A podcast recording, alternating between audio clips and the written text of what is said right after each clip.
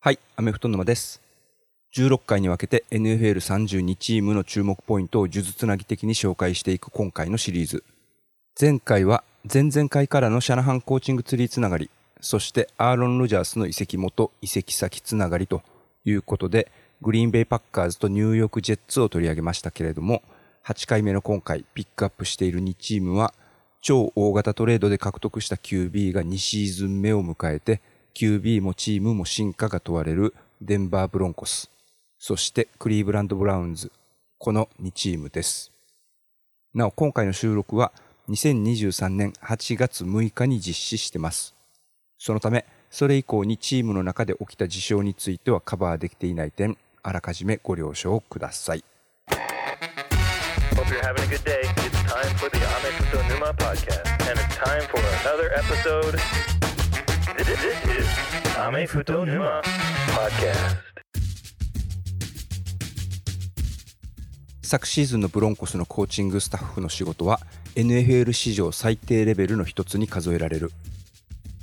昨シーズンの取り組みについて聞く限り全て自分たちが今やってることと真逆のことをやってたようだ。ナサニエル・ハケットのことは知らない。昨シーズンのブロンコスについてみんなラスにその責任をなすりつけてるけれどもラスだけの責任じゃない。と言って公の場で昨シーズンのブロンコスの体制を批判したのが今年から指揮を執ることになったベテランヘッドコーチのショーン・ペイトン。他のコーチの仕事を非難するなんて実績あるコーチがするべき発言ではない。一線を越えてると思う。と言ったのがパッカーズでナサニエル・ハケットと一緒に仕事をしそして移籍先のジェッツで再び一緒に戦うことになったアーロン・ロジャース。ショーン・ペイトンはその後言ったことを後悔してるとは言ったんですけれどもちょっとフォックスでコメンテーターをしてた時のノリで口を滑らしてしまったみたいな感じで弁解してる感じでした。そのブロンコス当然彼に期待されてるのはラッセル・ウィルソンを再生させること。ブロンコスはウィルソンを獲得するために昨シーズンと今シーズンの1巡指名権。そして昨シーズンの2巡目今シーズンの3巡目の指名権。QB タイトエンドディフェンスラインも3人シーホークスに譲ってます。でその結果どうだったかというと昨シーズン1試合あたりの平均得点はリーグ最低の16.9サーダンコンバージョンの成功率もリーグ最低の29.1%レッドゾーンまで到達した際のタッチダウン成功率は55%ということでこれはリーグ14位だったんですけれども到達した回数が1試合あたり2.1回ということでこれはリーグ最低の成績でした。まあ公の場で言うことではなかったかもしれないですけどお世辞にも昨シーズンの取り組みが実を結んだとは言えないのが昨シーズンのブロンコスだったと思います。今シーズンのオフシーズンはフィジカルに恵まれているオフェンスラインを複数フリーエージェントで獲得してで加えてフィジカルトレーニングにもかなり力を入れているというふうに聞いてます。オクラホマ大学出身で昨シーズンまでレイブンスにいた。6フィート4インチ。193センチ153キログラムのオフェンスガードのベン・パワーズをフリーエージェントで獲得。契約期間は4年。年平均1300万ドルでサインしてるみたいです。またノートルダム大学出身で2018年にドラフトで 49ers から1巡全体9位で指名されてフィフスイヤーオプションも行使されてた。6フィート8インチ身長203センチ体重 143kg のオフェンスタックルのマイク・マック・グリンチーを5年契約年平均1740万ドルで獲得。3年前ドラフト3巡目で指名されたオフェンスガードのクイーン・メイネスは肉体改造に取り組んで20パウンド約 9kg 増量してキャンプに挑んでいるそうです。セインツ時代からショーン・ペイトンはドリュー・ブリーズを軸にしたオフェンスの中でインサイドアウトのランを攻撃の軸にしてテンポの良いパスを使ってドライブするというようなオフェンスを得意にしてきたと言われてます。オフェンスラインの中でもセンターとオフェンスガードが重要なピースになってくる。そこが生かすことができればラッセル・ウィルソンがシーホークス時代の輝きを取り戻すことができる。というプランだったみたいなんですけれどもキャンプ中に昨シーズンは前十字靭帯断裂でシーズンを棒に振ったティム・パトリックが今シーズンは右のアキレス腱を切ったということで今シーズンも試合に出れないということになってしまいました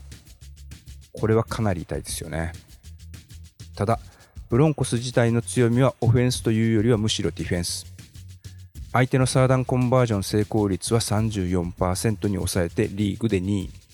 1試合あたりの平均失点は21.1ということでリーグ12位。相手チームの QB のレーティングは7番目に低く抑えていて83.1。パトリック・サーターン2なんかもいて、マンツーマンカバーに自信があるためか、ブリッツを入れる割合が32.9%と、リーグで4番目に多くて積極性が目立ってるんですけれども、そのあたりは今シーズンも変わることはないんじゃないかなというふうに思います。まあ本当、ショーン・ペイトンが言わなくても昨シーズンのブロンコスはかなりガタガタだったということは間違いないのでそれがショーン・ペイトンが来たことでどんなチームに生まれ変わるのか彼らが地区優勝争いをしそうなチーフス、チャージャースといった AFC ウエストのライバルたち相手に勝ち星を奪って AFC 自体をかき回すような存在になることを期待したいところです。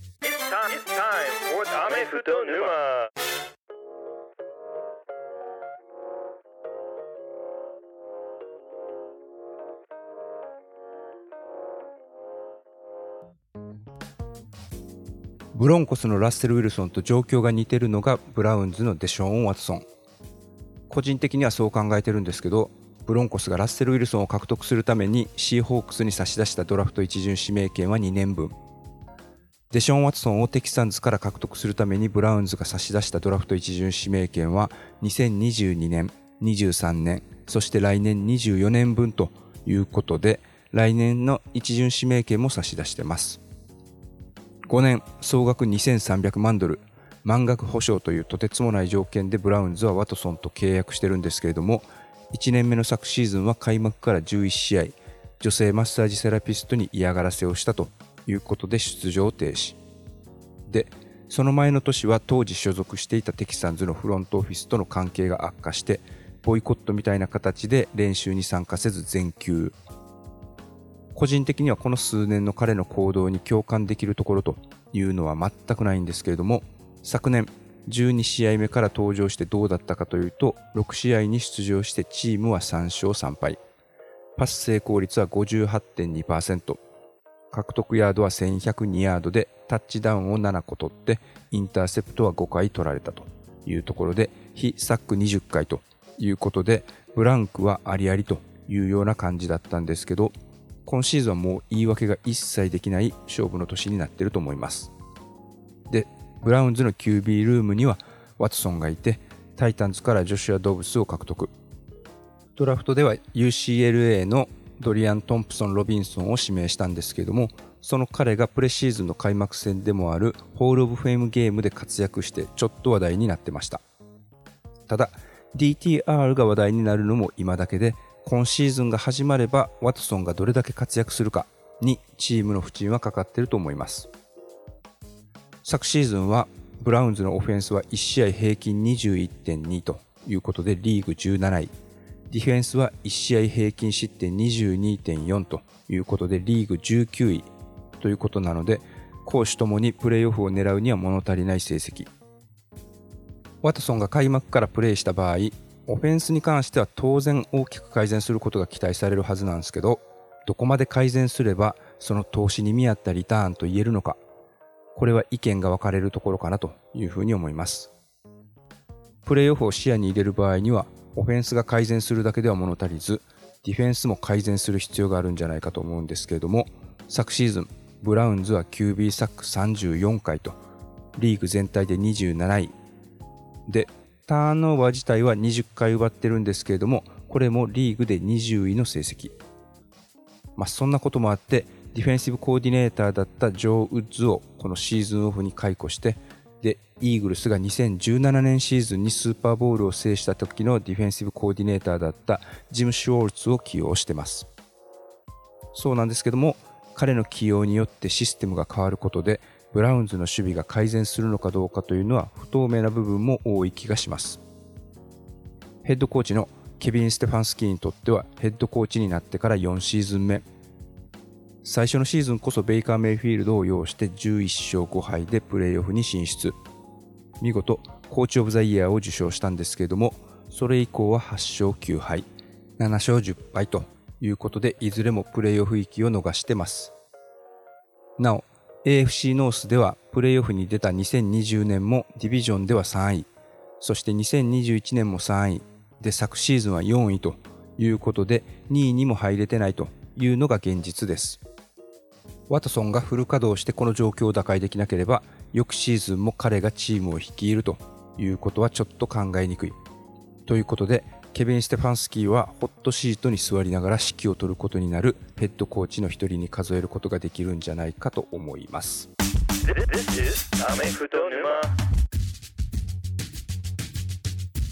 はい、いかがだったでしょうか ?NFL キャンプ通信全チーム注目ポイント術つなぎ8回目は今季から指揮を執るショーン・ペイトンがトレードで期待されてやってきた移籍2年目のラッセル・ウィルソンを再生させることができるのかというブロンコスとフル稼働可能な状態で移籍2年目のデション・ワトソンがどこまで活躍できるかというブラウンズでした。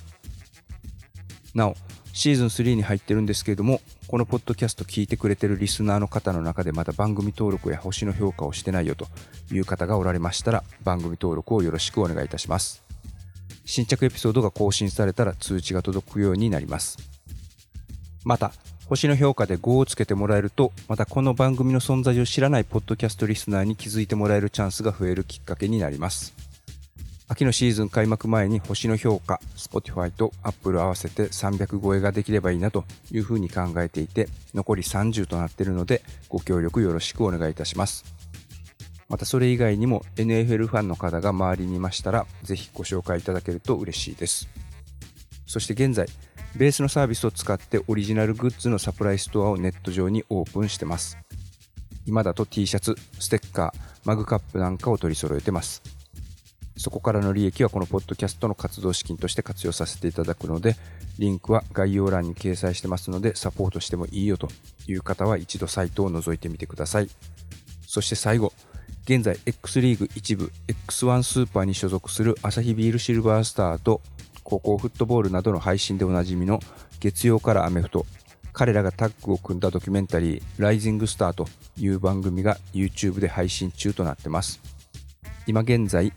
1話と2話というのが配信されていて、配信先は月曜からアメフトのチャンネル内となっているので、YouTube で月アメ、シルバースターなんかで検索してもらえるとたどり着くんじゃないかと思います。1話は見たんですけれども、若いキャプテンや若いコーディネーターがどうやってチームを引っ張っていこうとしているのか、非常に興味深い内容になっているので、ぜひチェックしてみてください。ということで次回、この数珠つなぎ企画も後半戦9回目になりますけれども、取り上げるのはヘッドコーチがホットシートに座っていて、今シーズン結果を出すことが求められる中、お互い今シーズンの命運を計算が立たない2年目 QB に託しているワシントンコマンダース、そしてアトランタ・ファルコンズ。この2チームです。メフト沼 Podcast.